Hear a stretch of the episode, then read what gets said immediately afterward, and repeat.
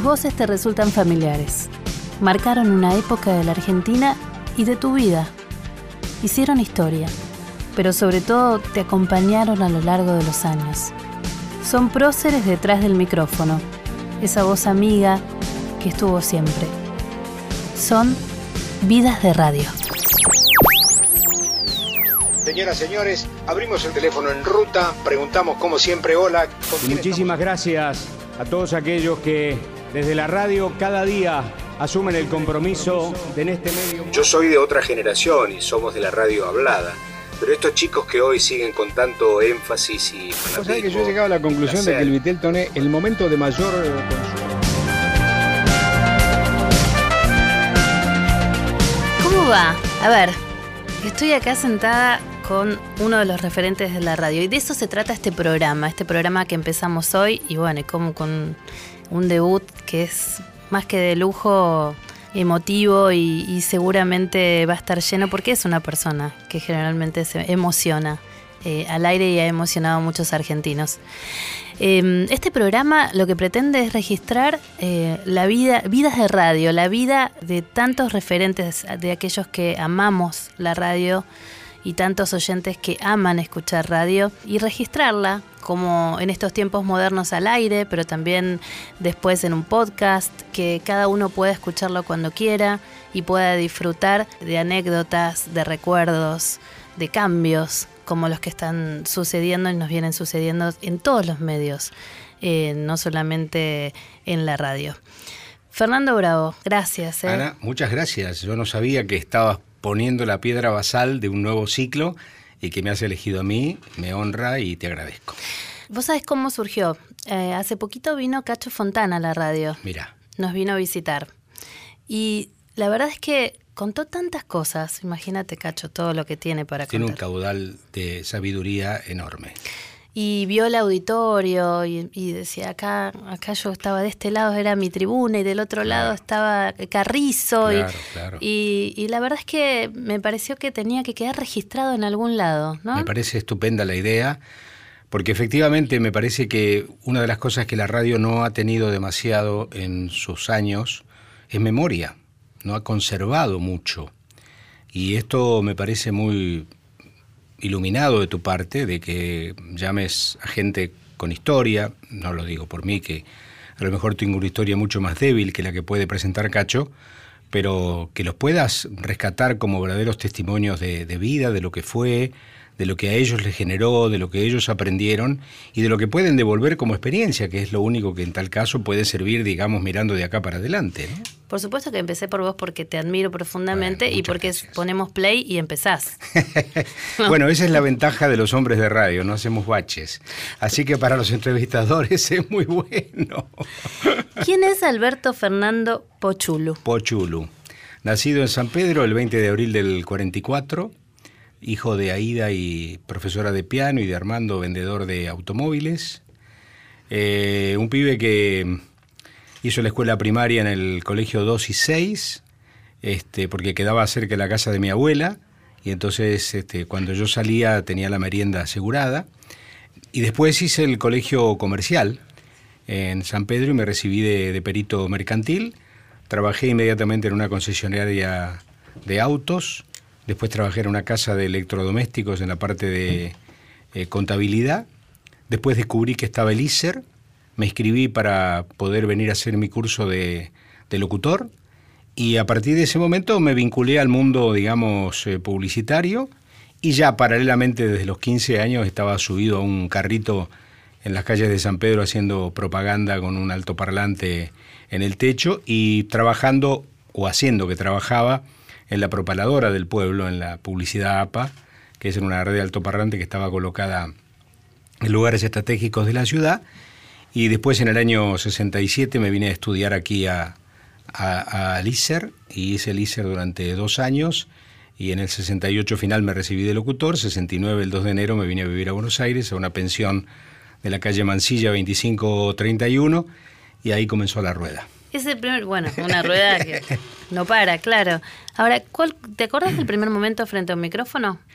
No, no, no, no lo recuerdo, pero debe haber sido algún momento en alguna fiesta escolar, este, porque durante la etapa, digamos, escolar, la etapa, la etapa primaria escolar, hice alguna actividad folclórica. Bailaba en un grupo ahí y demás. Y después en, en la parte ya del secundario hicimos teatro, teníamos un grupo de teatro dentro del colegio y tuve un conjunto folclórico que de pronto, nada, despuntábamos el vicio de lo ¿Cómo que se fue. llamaba? Los montoneros. Eh, despuntábamos el vicio de aquello que fue en la década del 60 una verdadera explosión de la guitarra, ¿no? Claro. Estaban grandes programas y básicamente comenzaba una euf- euforia folclórica muy grande en el país, nosotros nos acoplamos. Yo siempre digo que escuché más a los fronterizos y a los chalchaleros que a los Beatles, porque la historia, la historia mandaba eso. Así que en el colegio secundario animábamos todos los actos y demás. Y paralelamente yo hacía a veces la tarea de locutor allí en el colegio o en el Club Náutico San Pedro, que fue mi segunda casa. Y después ya, como te digo, eh, O sea que era natural para tu familia. Fue natural que eligieras el yo, claro, yo no, no, a ver, yo nunca recuerdo haber tenido miedo subiendo a un escenario, ¿no? Es decir, lo sentí como una, una parte de mi actividad, cuando esos años que te lo marcan un poco la irresponsabilidad, las ganas de hacer, no tenés conciencia del papelón, este, vas perdiendo ese medio escénico, ese miedo escénico, que seguramente mucha gente puede llegar a, este, tener de grande, ¿no? Yo de chico eso me fue habitual en mí, pararme frente a un micrófono ante tanta gente y demás, no, nunca me generó, digamos, una adrenalina. A ver, me genera adrenalina la responsabilidad del trabajo mismo, ¿correcto? Ante un auditorio, ante una platea, ante un programa de radio, de televisión, siempre uno tiene esos nervios propios que te genera la propia actividad, pero de ninguna manera nunca me atemoricé, no, no salgo, no, hay mucha gente, no, ¿qué voy a decir antes? No, eso nunca lo tuve. Así que bueno, esos fueron mis primeros pasos, mis primeros palotes y eso me parece que también te da una soltura que de pronto en algún momento de tu vida profesional la aplicás casi sin darte cuenta, ¿no? Y Como que aprendes cosas que después eh, usás. ¿Y de Pochulu a Bravo, cómo, cómo, qué pasó? Bueno, después cuando yo me recibí de locutor, este, eh, estaban justamente buscando reemplazos para la campana de cristal de Cacho Fontana, que dejaba la campana. Y entonces, bueno, estaba ya la REA que trabajaba en el canal 13, era, iba a ser el conductor principal, y se buscaban cuatro personas que lo acompañaran. Había dos que ya estaban en el canal, que eran Julio Lagos y Norberto Longo, un chico que periodista deportivo que falleció, y hicieron un casting para dos vacantes. Y entre en esas vacantes salimos este, Leonardo Simons y yo. A mí me llevó Julio Lagos, yo había sido compañero del ISER de Julio Lagos, habíamos sido compañeros de bancos del ISER. Entonces me llevó Julio y este y entonces, bueno, Nelly Raymond me eligió, me eligió a mí. Fíjate vos que en ese casting también se presentó el Beto Badía. El Beto ya trabajaba en el Canal 13 como musicalizador y además es el sobrino de Nelly Raymond. Así que este, me, se presentó Juan. Y Nelly no lo eligió. Y Juan me acuerdo que le preguntó, ¿por qué no me elegiste? Dijo, a vos te falta un año para recibirte todavía de locutor y tenés un camino para recorrer. Y a mí me resultó revelador eso, ¿no? De que su propia tía este, lo postergara un año. Bueno, después el Beto hizo una carrera envidiable, ¿no? Pero, Claro, pero en aquel momento siguió como musicalizador en el, en el canal, en el canal ¿Y 13. por qué Pochulu te- no te gustaba? No, eh, No es era que- muy artístico. No, no era que no me gustaba, era el tiempo. En la, en la época eh, el seudónimo era una cosa frecuente. Toda la gente se cambiaba el nombre, ¿no? Sí, es verdad. Los locutores, periodistas de aquella generación tienen todos los nombres cambiados. Hoy no. Hoy la cosa es diferente y hoy yo no me lo hubiese cambiado, sinceramente te lo digo. Pero en aquellos años sí, así que medio como me bautizaron como, como bravo. Ah, ¿Quién lo eligió? Ahí, en una rueda, de, ahora, ¿qué nombre le ponemos a este? No, no vas a usar este Pochulu. ¿Qué nombre? Bueno, yo modestamente me gustaría usar Fernando, porque es mi segundo nombre, ¿no? Alberto Fernando. Me gustaría usar Fernando. Bueno, y entonces empezaron a tirar nombres. Bueno, eh, y había llegado al país hacía poquitos días una cantante italiana que se llama Patti Pravo, con P. Y alguien dijo Bravo por Patti, ¿viste? Esas cosas que de pronto se popularizan en el momento. Y alguien dijo, no, no, Bravo, ¿te gusta Bravo? Sí, qué sé yo. Y bueno, me pusieron ahí, ahí me bautizaron. ahí está mi seudónimo. Estaba Nino Bravo también, ¿eh? Estaba Nino- pero no era de la época todavía. Nino Bravo vino posteriormente. O sea Sí. que va, va por Bravo entonces. Sí, y, y después, bueno, Bravo acá, Manuela, la chica cantante, y yo creo que no hay más bravos. Y no son parientes tuyos. No, ninguno. y, bueno, a mi papá, me acuerdo que una vez mi viejo me dice, che, dice, vos sé que acá en San Pedro hay un pibe que me saluda y que yo dice ando de un lugar a otro, mi viejo andaba, era muy callejero, andaba de un lugar a otro, y hay un pibe que me saluda y me grita, dice, adiós, don Bravo. Claro, y porque ya quedó. Claro, le habrán dicho, mira, ese es el papá de Fernando, Bravo. Entonces el tipo lo saludaba así. Y con respecto a la radio, ¿no? Esa radio que era bien diferente a la de ahora, mucho más glamorosa, si se quiere, ¿no? ¿Cómo, ir a entrar a esa radio? ¿A dónde entraste por yo, Yo eh, lo que empecé primero fue transmitiendo carreras de autos en una radio que era Radio Argentina, mm. con un equipo que estaba, que comandaba Alfredo Curco, que fue un viejo relator de, fútbol y que además tenía una, organización deportiva para...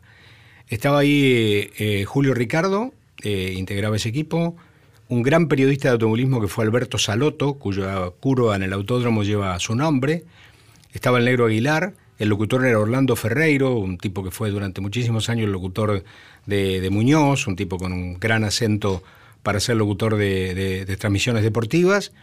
Y yo empecé ahí haciendo los palotes primeros, ¿no? Todo viene a cuento porque en el año 67 se corre la primera prueba del turismo de carretera en San Pedro. Mm.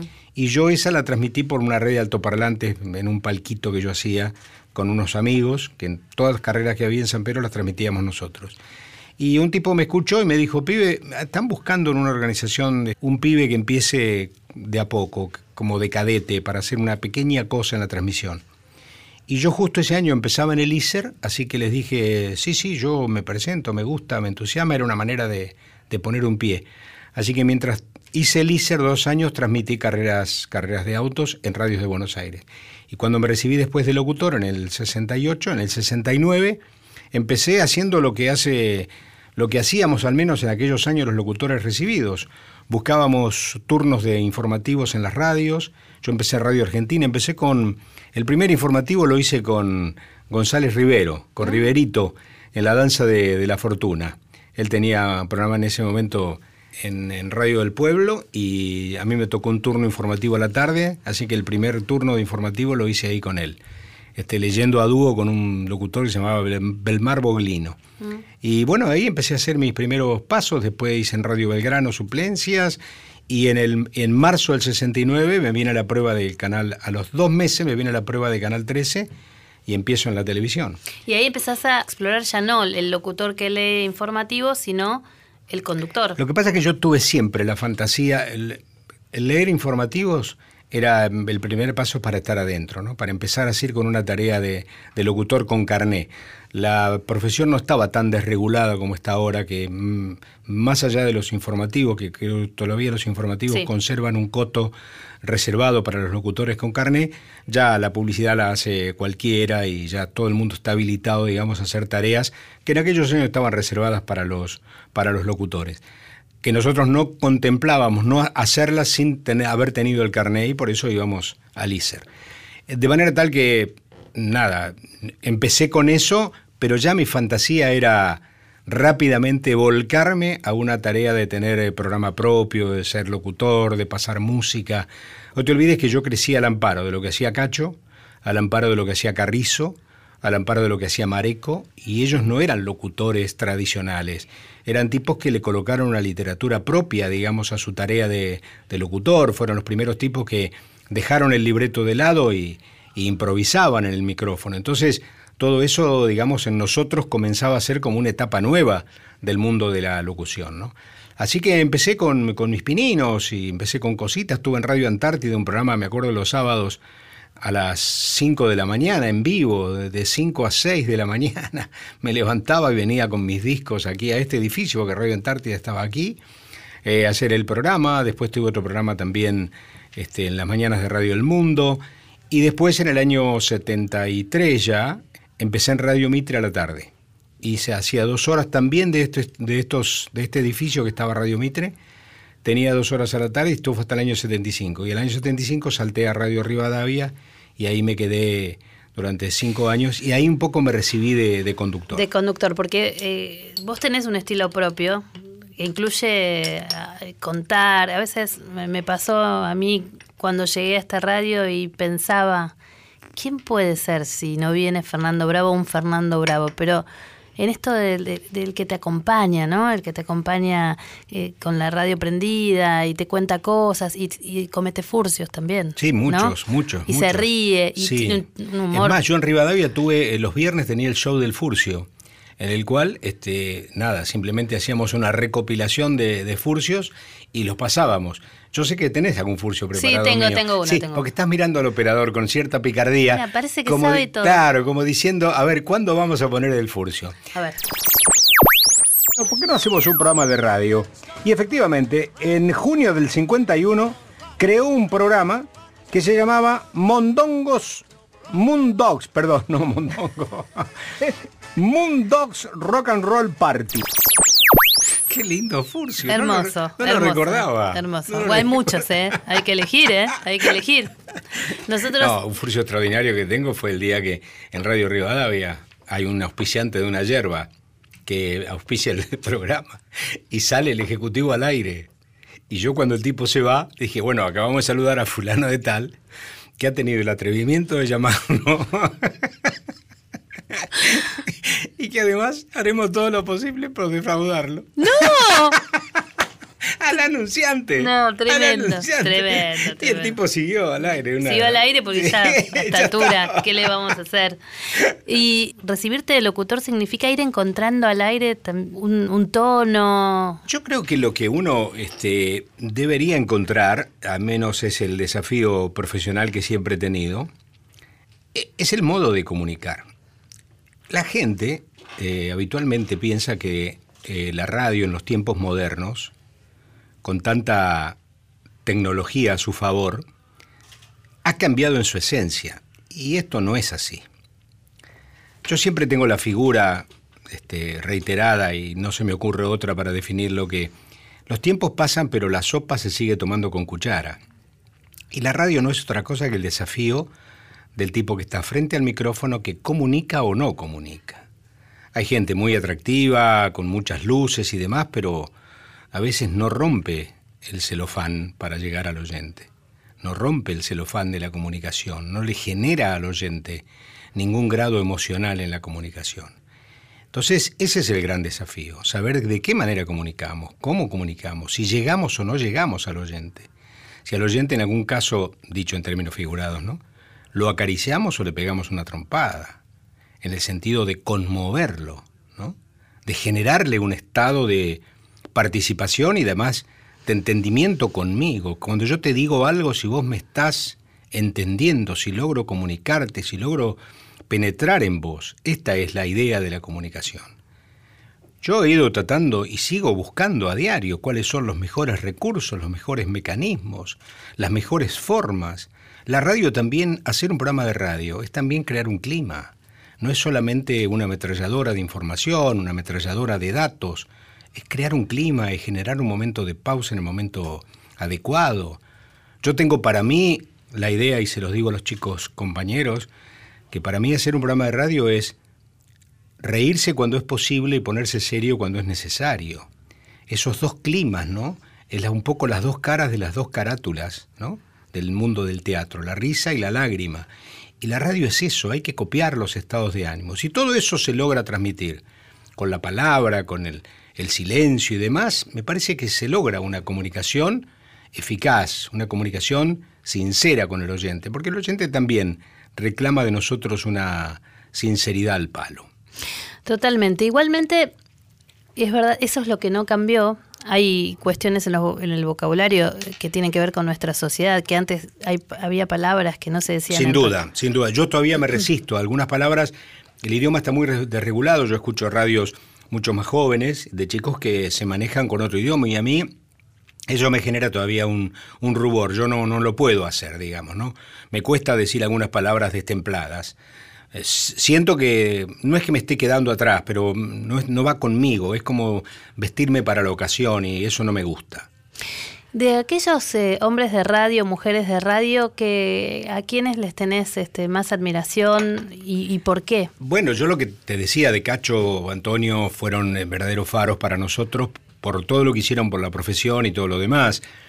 Eh, Mareco también lo ha sido, mujeres como Betty Elizalde, por ejemplo, Betty me parece que le ha generado a la radio una cosa este, fenomenal en cuanto a la presencia de la mujer y en cuanto al, a la entrega de la mujer, porque Betty además de ser una gran voz y ha sido una gran voz comercial, después tuvo programas muy, muy, muy interesantes, ¿no?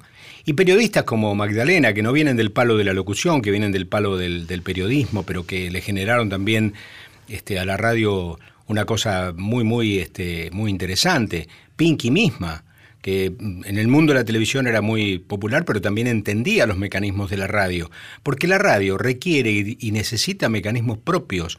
Yo a veces cuando dice, hay una persona hace televisión y es muy popular y tiene ganas, hay un montón de fracasos, de gente que era muy popular en la tele y que llegó a la radio y no tuvo ninguna, ninguna posibilidad. ¿no? Así que yo siempre lo emparento al mundo de la radio, para los locutores o para la gente que quiere hacer radio, lo que es para los actores el mundo del teatro. Los actores a veces en el mundo del cine, en el mundo de la televisión son muy eficaces, pero a veces tirados en un escenario sobre unas tablas no responden de la misma manera. ¿no? Y yo creo que también a nosotros nos pasa. Hay gente que puede ser muy útil para el mundo de, la televisión, que tienen un gran encanto, un gran carisma, eh, se manejan con un vocabulario agradable y tienen muchas cosas a favor. Y van al mundo de la radio y no, no les pasa lo mismo, ¿no? Pareciera ser que habría otras cosas que son falencias no detectadas que en la radio se ponen de manifiesto. No sé, eso sucede también con la gráfica, para los periodistas. Claro, también, también. Pasar de la radio a la gráfica tampoco, o de la tele a la gráfica. O de la gráfica a la radio, ¿no? Ha habido, yo me acuerdo de un compañero que tuve que venía de la gráfica, que no voy a nombrar por, no, por favor. porque ya está, ¿no? Que, bueno, me tocó a mí que hiciera los primeros pasos en la radio, ¿no? Y un día le pregunté, che, y este, le digo, ¿cómo jugó la selección argentina? Entonces el tipo se tiró para atrás en el asiento donde estaba, levantó la mano y empezó a agitar la mano diciéndome más o menos. Entonces yo le dije, escúchame, estamos en la radio, decime algo. Dice, ¿cómo fue la selección? Y no decía palabra. movía la mano. Sí, hay muchos vicios de gente de la gráfica que efectivamente viene con un caudal de conocimientos notable pero que no articulan el mundo de la radio, ¿no? Sí, pasa, ¿no? Y, pero, y, antes no pasaba más que la radio tenía sus propios personajes, personalidades, y que por ahí pasaban después a la tele, pero gente que los esperaba en la puerta y todo eso. La fantasía de la radio es muy grande. Eh, acá, en este edificio, eh, cuando era Radio El Mundo, venía a las cinco y pico de la tarde, seis de la tarde, un señor. Entraba, con un pequeño librito, te digo porque lo he visto infinidad de veces, con un pequeño librito, tenía un micro de no más de cuatro minutos a las, suponete, 5 y 25, que en aquellos años esas cosas se respetaban mucho. Había locutores que de pronto, eh, por ejemplo, Alcántara, eh, un tipo que hacía la publicidad de Luchetti, sígalo a Luchetti, soy Pacha, 58, lo digo porque ya no está más, ¿no? Y, por ejemplo, Alcántara tenía un aviso en Radio El Mundo a las 10 y cuarto y tenía otro en Radio Belgrano a las 11 menos 10. Pero como era la voz, tenía que ir, no había posibilidades de grabarlo como hay ahora y que toda la publicidad es grabada. Así que el tipo iba y llegaba a la otra radio para hacer su avisito. O a veces los locutores de Radio El Mundo se iban a tomar café a la esquina o a la, o a la mitad de cuadra y sabían que tenían, este, qué sé yo, Díaz Gallardo, sabía que tenía un aviso a las 11 y 10, así que dejaba de tomar el café a las 11 y venía y hacía el aviso de las 11 y 10, ¿no? Era un mundo muy particular. Bueno, este señor tenía un micro y entraba todos los días a las 5 y pico de la tarde y a las 5 y media de la tarde, suponete, iba al aire, ¿no? ¿Y qué hacía ese hombre?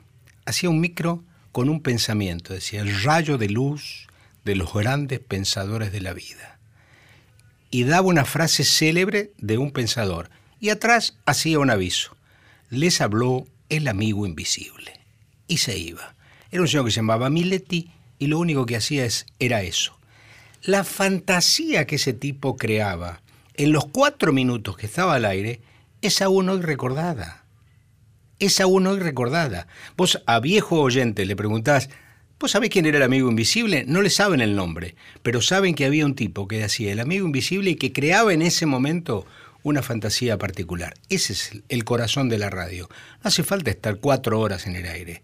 El tipo con cuatro minutos generó un personaje, generaba una fantasía y estableció una comunicación con el oyente absolutamente profunda.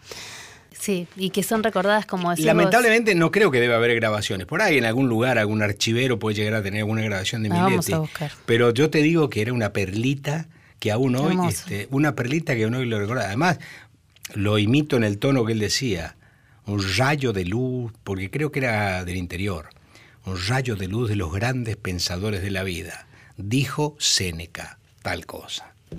Y era extraordinario. Divino, maravilloso. Extraordinario.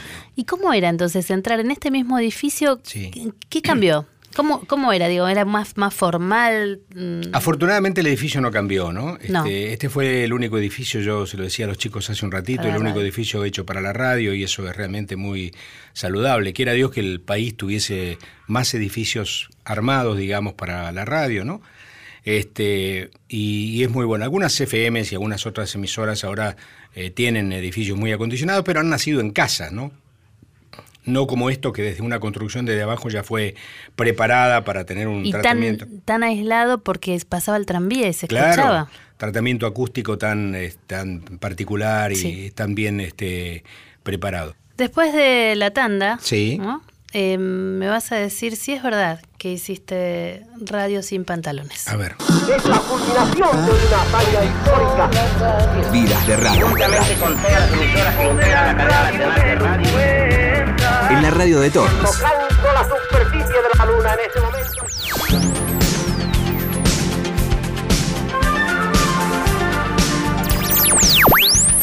Mis respetables amigos, muy buenas noches. Casas y cosas. Y aquí está el rayo de luz con los grandes pensadores de la vida. Una estrofa célebre que dice, cada rosa gentil ayer nacida, cada aurora que apunta entre sonrojos, dejan a mi alma en el éxtasis sumida. Nunca se cansan de mirar mis ojos, el perpetuo milagro de la vida. Te salió bien. Te había salido bien. Qué extraordinario Miletti, ¿no? hallazgo, Miletti. Qué extraordinario hallazgo del amigo invisible. Casos y cosas, así empezaba. Y después decía el rayo de luz, el rayo de luz de los grandes pensadores de la vida. Extraordinario, una verdadera perlita. Bueno, con esto que yo te contaba, había comunicación. Este hombre construyó con esa mínima participación, pero haciéndolo bien, construyó este fenómeno de este personaje. Extraordinario. Qué lindo hallazgo, gracias. No, no, gracias a vos por recordarlo y si tenés algún otro para recordar, avisanos, porque la idea de este programa es justamente es eso, rescatar a estas personas que, que hicieron radio y que marcaron y que están ahí, pero si no Claro, lo recordabas... Lo que, lo que pasa, lo, que pasa, lo que pasa es que eh, yo tomé el ejemplo de Miletti Sí. porque era poco y generó mucho. ¿Me explico? Tenía poca participación. Por eso te digo, no hace falta estar cuatro horas en el aire Mm, para generar una comunicación. Sino si- con una gotita, si lo haces bien, si generás una comunicación sincera, si es original lo que planteás, finalmente quedás en el recuerdo. Eso, porque no, recién no, no lograba encontrar la palabra. Estas personas perdidas, ¿no? Claro. Que hicieron, que dejaron su marca, que comunicaron y que está bueno rescatarlas y Claro. escucharlas otra vez, ¿no? Efectivamente, efectivamente. Además, me parece que también te dejan. eh, uno a veces, yo a veces, cuando de pronto tengo que citar a alguna, alguna persona mm, que ha de- ha dicho una frase este, iluminada, yo me acuerdo de Miletti. Y digo, porque él con pocas palabras, pero bien dichas, generaba un, un grado de comunicación interesante, ¿no? Y hablame de la comunicación sin pantalones en la radio. fue una anécdota extraordinaria en Radio, en Radio Rivadavia. Eso fue en el año 79. Yo hacía, trabajaba en 60 minutos como notero a la mañana. Así que andaba todo el día de traje, ¿no? Y iba a la radio de traje. Hacía notas a la mañana para la tele, iba a la radio, hacía el programa y a la tarde, a la noche, iba a hacer el programa en el piso. Y entonces, nada, llegué y me agaché y se me abrió el- todo el pantalón atrás. Y lamentablemente no me podía, digamos, no me podía ir al canal con eso, tenía el pantalón roto. Y Rina Morán, una de las grandes locutoras que ha tenido este, este país, una la, Tana, un verdadero fenómeno. Este, y entonces la Tana me dice, sácate el pantalón que yo te lo, te lo voy a coser.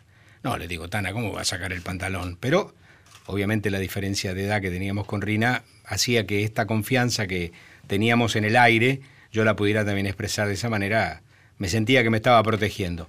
Le dije, está bien, está bien, me saco el pantalón y llévate y coser, yo me quedo acá sentado. Y me quedé sentado en la mesa donde estaba haciendo el programa. y en un determinado momento veo que todos mis compañeros se van del estudio y me dejan solo y se abre la puerta y entra el gerente de la radio, que era Carlitos Infante, entra el gerente de la radio y le dice a, tres mujeres, pasen, pasen por acá, dice, este es el estudio principal, qué sé yo, para esto habían puesto un disco y yo pedía que bajaran el disco y nadie me daba bolilla. Pase, pase, dice, este, este es el estudio principal, dice, ahí estaba Fernando Bravo haciendo el programa. Eran cuatro maestras que venían de visita a la radio y las hicieron entrar al estudio. Y yo hice como Groucho Mar. Disculpen que no me levante, pero no me podía levantar si estaba en calzoncillos. ¿Se dieron cuenta? Calzoncillos de, saco, de corbata y camisa sin saco para arriba, pero sin pantalones. Yo no sé si se dieron cuenta, creo que cuando terminó el, el, tour les dijeron, mirá, pasó esto, porque todos mis compañeros se reían mucho detrás Sí, de la sí. pecera. Teníamos una pecera y, y otra pequeña oficina de producción que también daba al estudio, y todo el mundo se reía, y yo ahí con clavado en mi silla. Pobre. Boxers. sí. Menos mal, menos mal. Mirá, si no, se te hubiese complicado más. Em, Pero no me dio para levantarme, Ana. ¿eh? y no, no, me dio. no me, imagino, me imagino. ¿Y como esas es, es la más incómoda o tuviste alguna otra?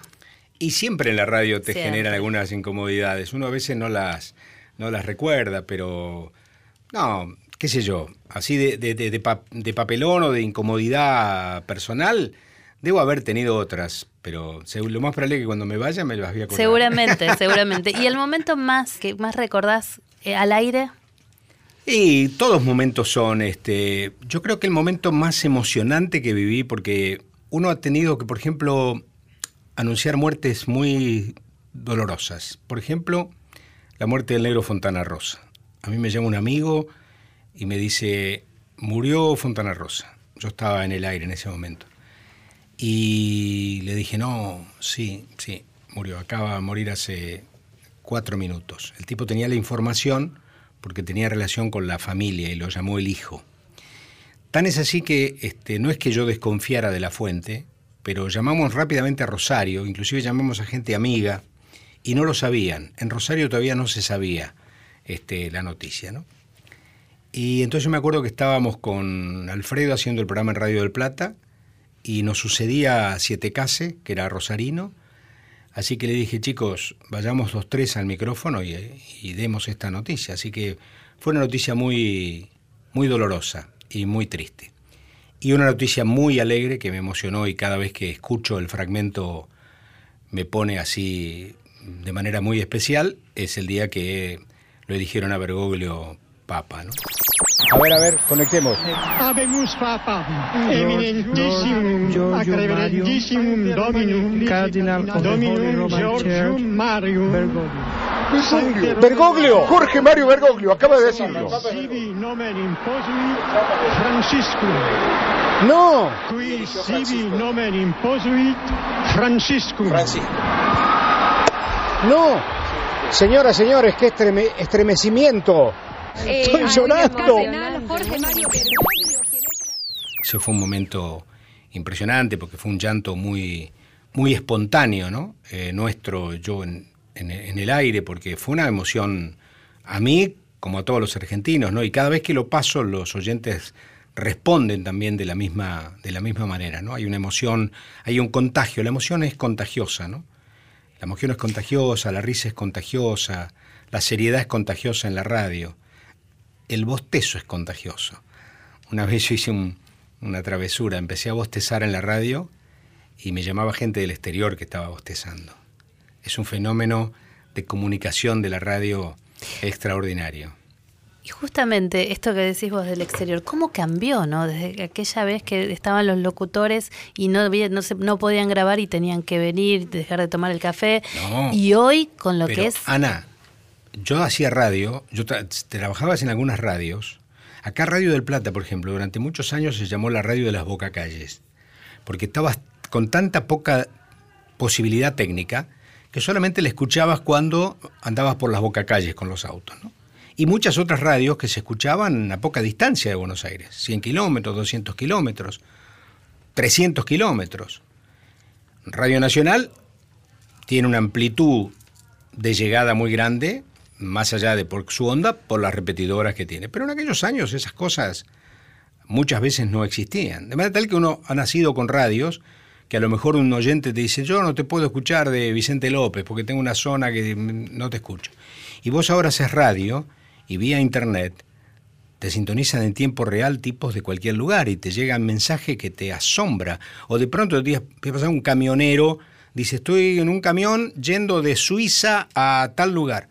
Viste, vos te, te, estremece de que el mensaje de la radio llegue hasta esos lugares, ¿no? Así que es un tiempo diferente.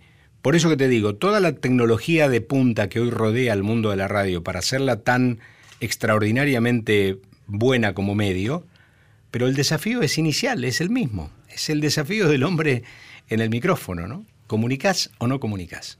Exactamente. Y del otro lado tenés a más oyentes sí. eh, en tiempo real, pero esencialmente el hombre o la mujer frente al micrófono Exactamente. tienen que poder comunicar Es como más, decís vos. Vos fíjate que el oyente eh, muchas veces no dice qué radio sintoniza. No dice yo escucho tal, yo escucho a fulano. Totalmente. ¿Viste? Está, la personalidad está adelante a veces de la identificación de la radio. Una cosa muy, muy significativa. Y, pasa, ¿no? ¿no? Con las, con las mesas que se arman. Vos, vos trasunta, ¿viste? La Sí. buena onda, si hay buen clima, si se entienden, si se divierten, si se ríen. Mirá. Del otro lado, Yo te voy a decir algo. Sí. Que yo siempre suelo decirle a mis compañeros. Vos venís del periodismo gráfico, ¿no? sí.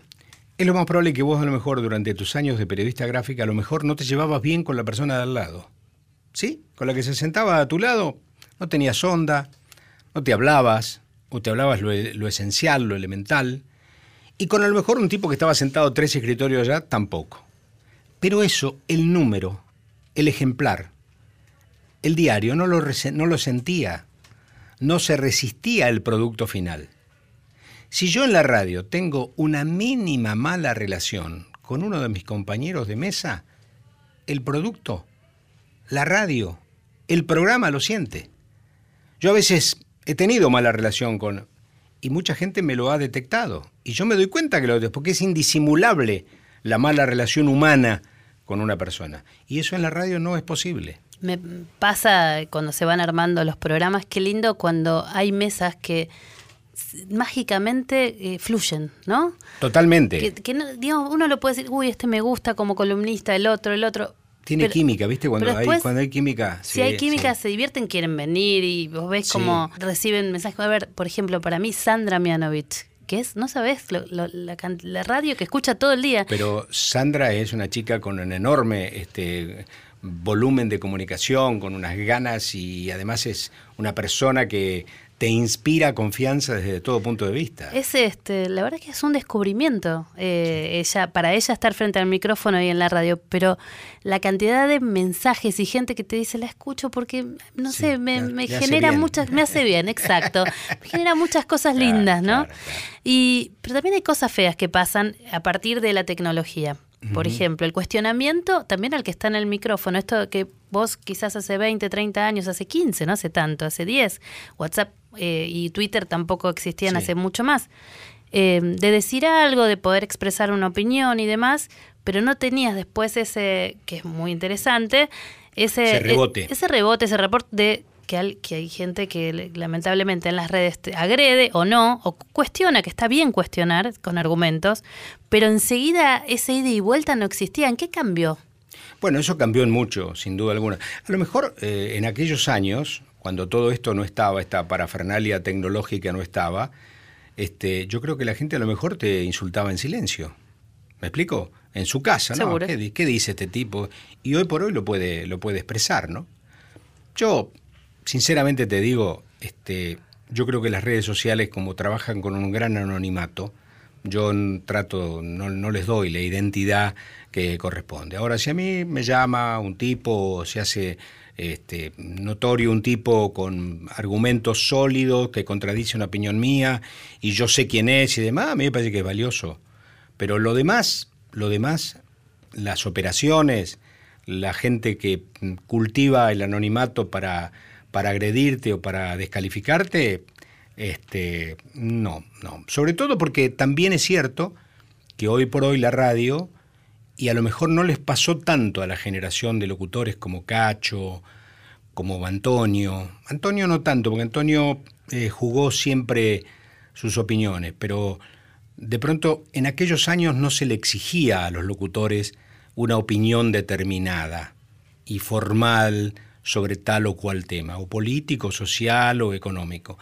Y hoy por hoy la radio a nosotros también nos empuja a que tomemos posiciones, porque los oyentes reclaman que tomemos posiciones, que digamos qué nos parece tal o cual cosa.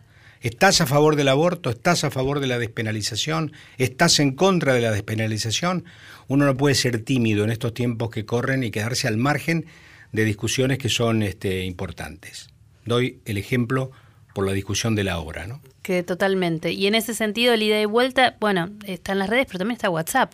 También. Que en el caso también. nuestro de Radio Nacional, eh, es increíble que te estén escuchando, por ejemplo, en Suiza o en La Quiaca o Claro. en Tierra del Fuego, Claro. ¿no? Lo, lo interesante, que también es un desafío, es que yo genere desde Buenos Aires un discurso atractivo para un oyente con idiosincrasia que vive en la Quiaca y otro que vive en Suiza. Ese también es parte del desafío.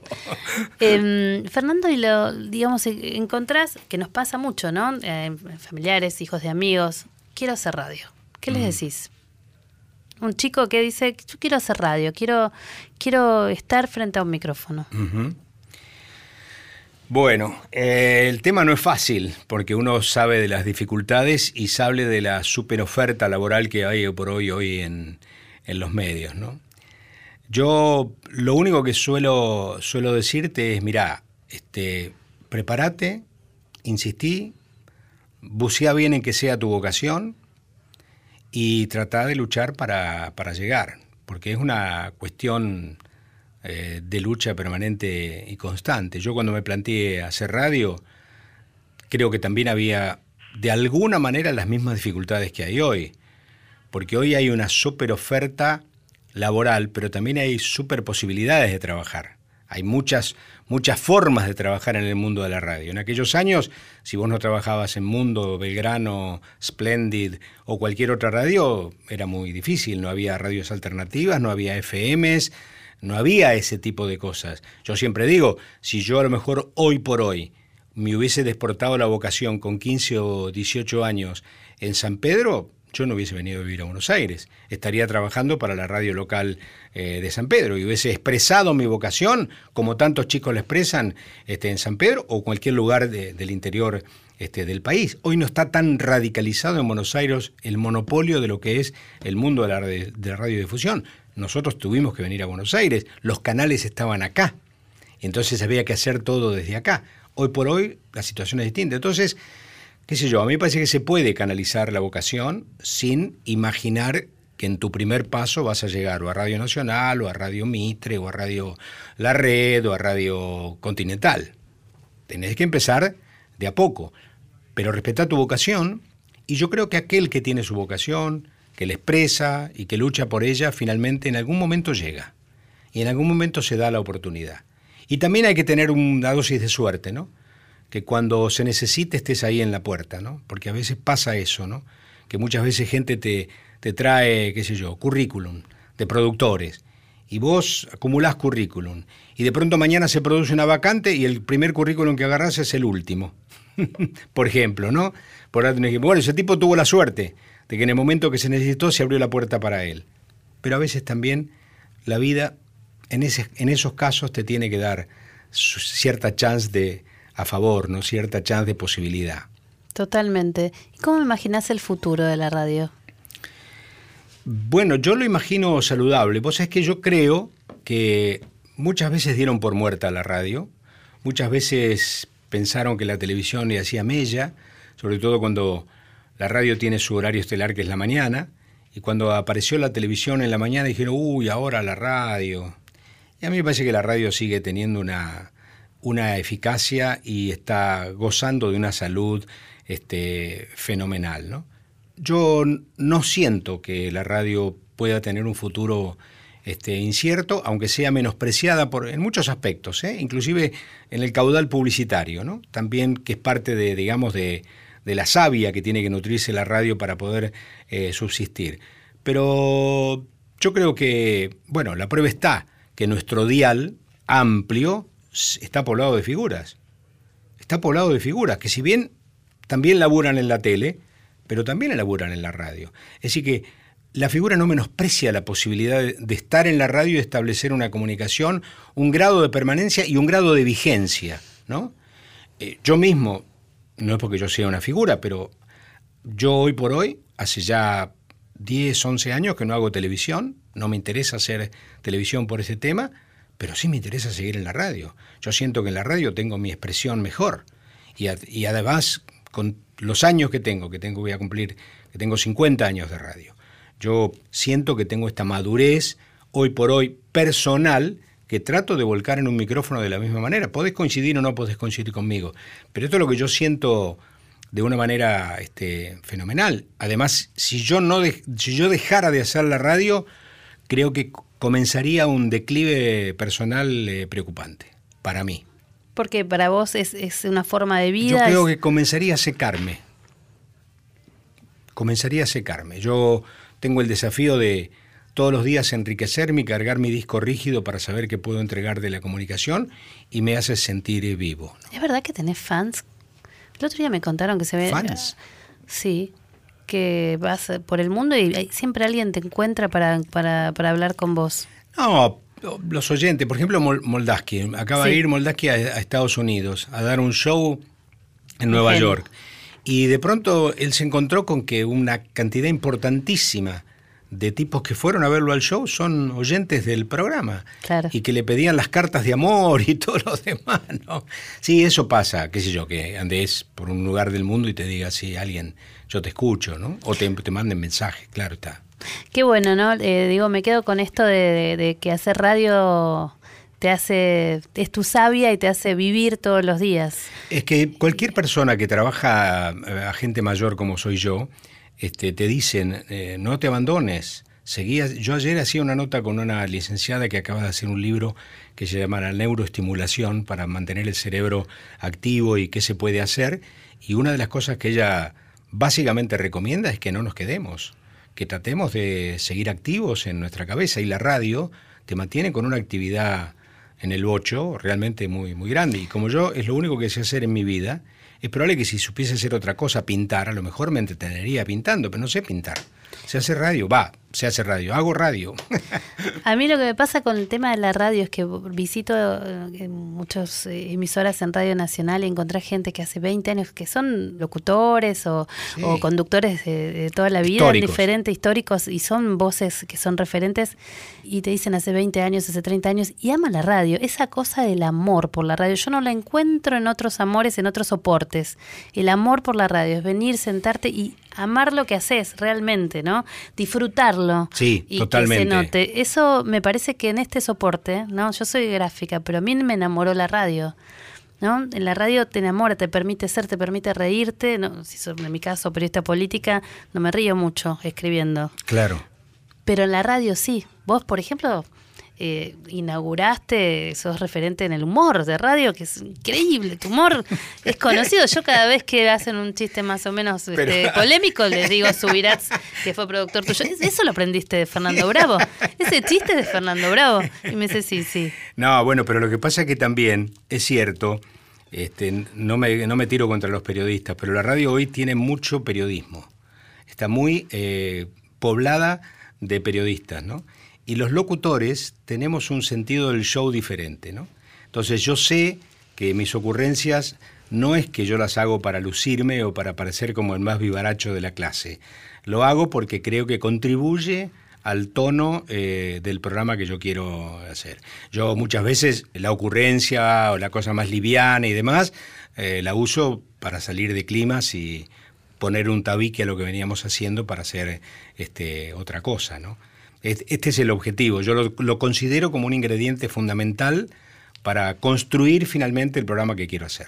A mí me pasó eh, la semana pasada que estoy pintando en mi casa, vino el pintor, puso la radio, una radio que, claro, ya casi, yo la verdad es que hicimos un acuerdo y lo podemos escuchar en muchas radios en DirecTV, en Cablevisión, Sí, claro. ¿no? Ahora podés escuchar la radio en el celular, en DirecTV, en Cablevisión, Miles en tu computadora. total. Y eh, bueno, vino con su antenita, con su radio y su antenita y el dial. Estaba escuchando Nacional. Mirá. Estaba escuchando a Román. Y yo digo, muy bien. Me, me, me cargaban, me decían, te habrá googleado. no, no, le digo, eh, muy bien. ¿Y por qué escuchas Nacional? Le decía, ¿qué es lo que te gusta? Y no, una vez escuché la REA, es la voz institucional. Sí. Y me quedé. Mirá qué bien. Eso que vos decís, Claro. esa voz familiar. Sí, sí. La radio sigue siendo esa voz que te acompaña, ¿no? Bueno, había aquellos años, cuando uno empezaba, las, las voces identificaban las radios, porque los locutores, eh, qué sé yo, que laburaban en una radio no laburaban en otra. Yo hoy por hoy, qué sé yo, por los formatos de la radio, casi sin, sin ver qué estoy escuchando, me doy cuenta qué radio este, estoy escuchando. Y, y los programas, eh, muchas, muchos programas son iguales todos los días, de tal que yo a veces algunos programas que escucho sé la hora que es, por ejemplo. Pasa. Los matinales, sobre todo. Pasa. Eh, sí, totalmente. Pero está bien, hay que volver a la radio, de, para mí, de, de compañía, de que te cuenten las cosas. Sí, sí. Sin dramatismo, sin que sea tragedia, pero que te cuenten las cosas, pero también que haya esto, ¿no? Esta fluidez, esta compañía, esta cosa de, de, de contarte, de enriquecerte. No sé, Osvaldo Bazán lee un cuento en todo, cada vez que Pero abre. me parece bárbaro. Yo también tengo un, cada 15 días tengo una persona que viene y hablamos de literatura y, con- y hablamos y contamos un cuento. Porque es todo. Sí, sí. Hay que darse esos espacios y hay que darse esos lugares. Bueno, Miletti era de alguna manera, como te decía, El rayo. el rayo de luz. Vamos a rescatar muchos más de estas personalidades en este programa seguramente. Gracias, eh, Fernando. Ana, muchas ¿Cómo gracias te a dice vos. tú? ¿Cómo te, dicen tus amigos? ¿Te dicen Fernando todos mis o te amigos de la Alberto? infancia, no, mis amigos de la infancia me dicen Tito. Bien, por Porque- Albertito. Por Albertito, sí, efectivamente. Y mm, lo más conocido para mí es Fer o Fernandito, no sé por qué. Tengo 74 años y me dicen siendo, me, dice- me siguen diciendo Fernandito. Bueno, Fernandito. O Fernando. Fernando Bravo estuvo con nosotros. Gracias porque Muchas gracias. por, eh, por, eh, haber Mucha venido. suerte con este camino que iniciás. Gracias, estoy contenta porque, bueno, eh, siento que son estos programas que van a quedar ahí para gente que quiere empezar en la radio, que es oyente, que quiere escuchar, quiere saber, quiere recordar. Claro. Y Bueno, tenés una, todavía afortunadamente tenés un capital de mucha gente que te puede entregar sus experiencias y sus vivencias que son fenomenales. Y para ¿no? eso está Radio Nacional también, que es la radio de todos los argentinos. Nos vamos a ver con qué, con un audio. Él lo dijo, lo de la sopa, pero eh, en la primera edición, desde que estamos aquí como en la dirección de la radio, como reconocimiento a la trayectoria, le dimos un premio a Fernando Bravo por su trayectoria en los premios de Radio Nacional. Sí. No fue en los 80 años, porque el año pasado cumplimos 80 años. En la primera cosa que, edición. Cosa que yo agradezco porque lo tengo intronizado ahí en un lugar preferencial de Bueno, mi casa. muchas ¿eh? gracias. Pero lo que dijiste nos emocionó a todos. A ver. La radio está enriquecida por el, el gran avance tecnológico. Está enriquecida por todo lo que te da la tecnología, la llegada, eh, los móviles, los celulares, todo lo que vos quieras. Todo, absolutamente todo. Pero el desafío es el hombre con el micrófono. ¿Qué Si quiere vos, decir eso? y que si vos no tenés un discurso convincente, si vos no tenés llegada, si vos no generás Un encanto con el Claro, oyente, es la cuchara. La cuchara, yo siempre digo, pasan los años, pero la, la sopa se sigue tomando con cuchara.